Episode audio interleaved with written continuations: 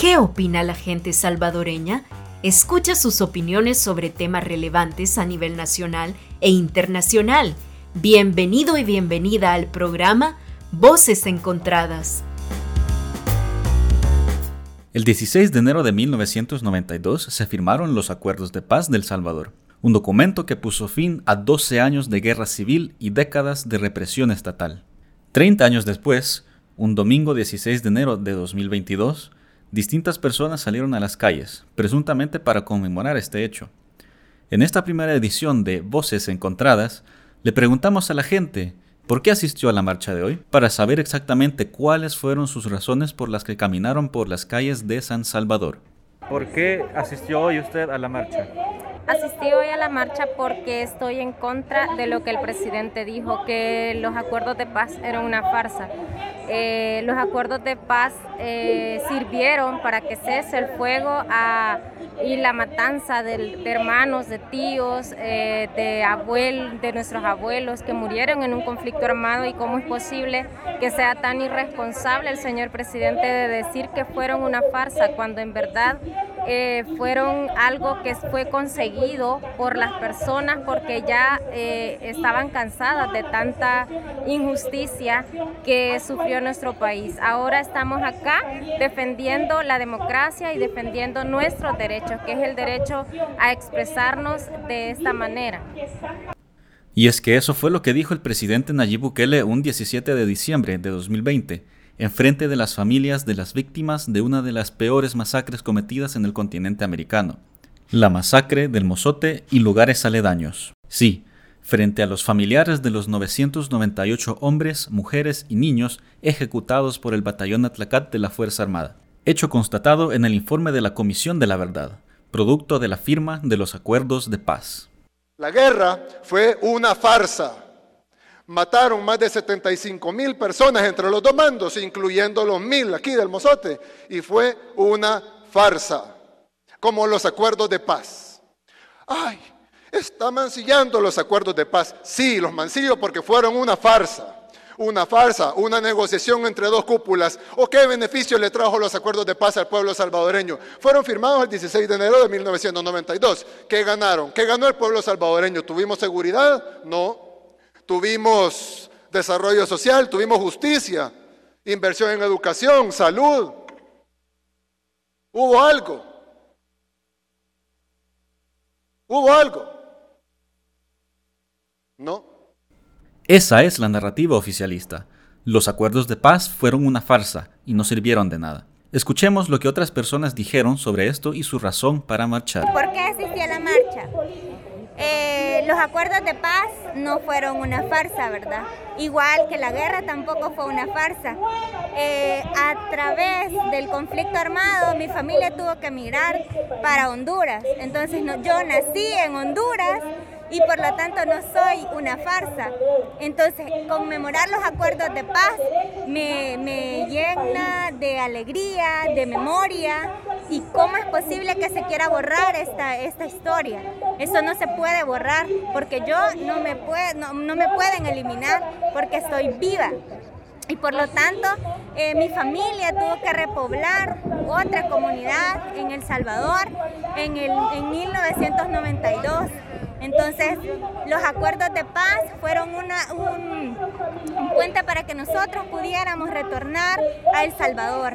Entonces, estar en esta fecha, en, este lugar, eh, nos marca eh, a las comunidades repobladas y también a la, gente que, vivieron eh, represión durante el conflicto armado.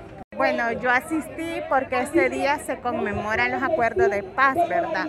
Entonces, como salvadoreña, eso da un inicio a que El Salvador concilie una democracia y se gobierne desde los derechos humanos y la paz. Entonces, vengo porque quieren cambiar este día. Yo creo que para la historia del Salvador es significativo que se continúe este, recordando así como el acuerdo de paz. De hecho, para muchas personas ese día pues es un día como de reconstrucción, ¿no? Por todas las vidas perdidas durante el conflicto armado. Entonces que se siga con eso, porque eso es parte de nuestra historia. Yo creo que una persona no nos puede venir a borrar de la noche a la mañana eh, solo porque se le ocurrió decir que ya no es ese día y poner otro. Sí, y es con el fin de, de las personas civiles que perdieron la vida y es como conmemorar el nombre de ellas, por eso es él. El acto de conmemoración de la firma de los acuerdos de paz, tenemos 30 años de haber firmado y estamos haciendo una protesta en contra de la, del régimen de Nayib Bukele la historia que él pretende borrar por medio de un decreto legislativo.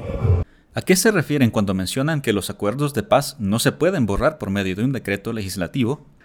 El 11 de enero, en la sesión plenaria 38 de la Asamblea Legislativa, los diputados oficialistas propusieron y aprobaron cambiar el nombre de la celebración del 16 de enero de Día Nacional de la Paz a Día Nacional de las Víctimas del Conflicto Armado.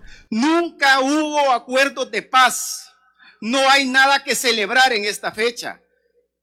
Lo que se debe es recordar a todas las víctimas de la guerra, a quienes no se les ha hecho justicia aún. Y sin justicia no puede haber paz. Eso lo deben de entender. Y eso es lo que ya entendió este pueblo. Esto es lo que ya entendió este país. A partir del 16 de enero de 2022, porque ese mismo día el presidente sancionó el decreto legislativo para que se convirtiera en ley, se conmemora el Día Nacional de las Víctimas del Conflicto Armado, ya que, de acuerdo con la narrativa oficialista, los acuerdos no sirvieron para nada. ¿La gente piensa que los acuerdos de paz no sirvieron para nada? Pues nosotros lo que este, hemos venido a, conmemorar como veteranos este, los acuerdos de paz que se firmaron este, para, hoy, este día, hace 30 años. Entonces, nosotros a eso hemos venido para no borrar la historia que nosotros hemos, que sufrimos cuando estuvimos en la guerra. Y eso es lo que nosotros eh, sentimos el orgullo de haber firmado esa paz y que la guerra se terminara para que hoy no, no le puedo decir que tenemos libertad este, exacta, sino que, pero por lo menos hay una libertad siquiera de, de expresión y de reclamar nuestros derechos. Sí, primeramente como jóvenes comprometidos, hijos de los acuerdos de paz, este 16 de enero se conmemora el 30 aniversario de la firma de los acuerdos de paz, donde se dio por finalización la dictadura militar que el pueblo salvadoreño la derrotó. La respuesta es clara. Los acuerdos de paz sirvieron primordialmente para que la guerra terminara. Un veterano de guerra lo identifica, un joven también. Generaciones distintas lo reconocen. ¿Cuáles otros elementos se ganaron en 1992? Mundialmente, este día, por ser la conmemoración de los 30 años de los acuerdos de paz, eh, hacemos un llamado al rescate de nuestra memoria histórica. Eso debe de quedar claro y debe de continuar, eh, continuar eh, transmitiéndole todo ese legado histórico de nuestros veteranos y veteranas de guerra que entregaron hasta su vida por defender la paz, la justicia, la libertad, los derechos humanos, la vida como tal. Entonces, son esos los elementos que consideramos que son importantes de mencionar y lo que nos tiene aquí en esta plaza, que es la Plaza de la Lucha Popular. Bueno, he asistido en conmemoración de los 30 años de la firma de los acuerdos de paz. En primer lugar, porque en, esa, en esos acuerdos quedó planteado muchas cosas en las cuales estamos perdiendo, como nuestra libertad de expresión, la libertad de movilización. Y, que sigue, hay un retroceso enorme por lo cual luchamos en esos, en esos años. Yo creo que hacer un llamado a la población, al gobierno, que piense que los acuerdos de paz no fueron por gusto, fue la lucha, fue la sangre de nuestros familiares que fallecieron en esa época y que fueron desaparecidos. Considero que el gobierno está tomando malas acciones y mandando mensajes claros que se quiere perpetuar en el poder, borrando la historia de este país.